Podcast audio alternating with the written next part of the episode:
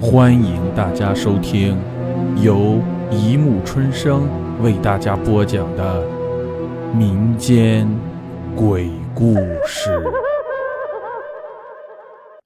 第三百九十五集《红舞鞋五》。舒全抱着美云，虽然他并不怎么怕老鼠，但是这么多的量他从来没见过。况且那个诡异的梦让他的神经到现在还紧绷着。一只硕大的、足有一尺之长的老鼠爬上了床，向他们爬去。他的双眼带着一种仇恨的光芒在盯着于书全。于书全被他盯得心慌，猛地抓起床头的一个闹钟丢了过去。那只老鼠竟然狡猾地躲开了，他的目光也越发的凶狠了。他顿了顿足，突然一跃。身子腾空而起，四只爪子向于书全面上抓去。于书全一惊，把美云推开，翻身滚下了床。床下的那些老鼠一见他下来，便一拥而上，在他身上乱爬，害得他不停地跳来跳去，不停跺脚。美云也下了床，被老鼠围攻着，尖叫不停，不住地乱跳，样子十分狼狈。大老鼠似乎跟定了于书全，每一次都是向他攻击。饶是他手脚机敏，仍然被抓破了睡衣裤。美美云上床去！于书全叫着。美云听话的爬上床。一上床，那些老鼠都不再攻击他，全部转过来攻击于书全。于书全被近千只老鼠逼得步步后退。领头的大老鼠见他这样，竟然得意地咧开了嘴，仿佛在嘲笑一般。于书全逃进了厨房，老鼠们又开始进攻了。一只只地扑向他，于书全不停地反抗，踩死了几只老鼠。无奈老鼠实在太多，他也被咬了好几口，伤口流出了红黑色的血。老鼠们闻到血腥味，更加疯狂了。大老鼠突然飞身而起，朝于书全扑来。于书全头一偏，他扑了个空，落到他后面。但他很快又发起了第二轮进攻，几次的飞扑弄得于书全狼狈不堪。而大老鼠丝毫不累，边进攻边桀桀的怪笑，这笑声就像在梦中听到的一样。他那双眼露出的仇恨的眼神，令于书全想起了十年前的那双眼。难道真的是他回来复仇了？于书全已经被大老鼠逼到了灶台的墙角，他的手抵住了墙，已经没有退路了。而大老鼠还在向前逼近中，脸上全是得意的神色。于书全心中突然产生了一种死亡的恐惧。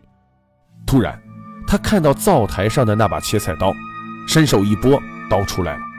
刀锋闪着光芒，照亮了他阴霾的双眼。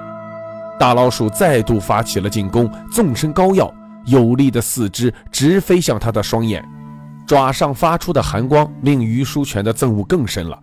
他用力地把刀挥向大老鼠，哈，有东西掉在了地上。一股腥热的液体喷溅在他的脸上，于书全低头看去，那只刚才还威武的大老鼠，此刻已经断成了两截，掉在了地上，暗红的血液流了一地。那些小老鼠看到这个情形，吱叫连连，纷纷四处逃窜。于书全的刀“当”的一声掉在了地上，他喘着气，差点瘫坐在地上。他强撑着身体，虚弱地走进卧室里。奇怪。那些老鼠竟然全都没影了。如果地上没有老鼠毛，于书全都怀疑刚才自己看的是不是真的。美云仍在抖个不停，他走了过去，轻声地安慰着。好久，美云才静了下来。夫妻两个下了床，查看房门，房门完好，窗户严实，根本没有被老鼠啃过的痕迹。而且他们住的是十楼，根本不可能有老鼠爬上来。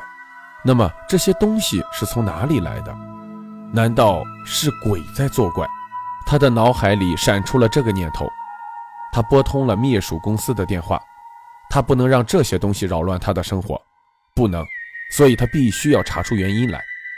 灭鼠公司的人很快就到了，他们将死去的老鼠装起来。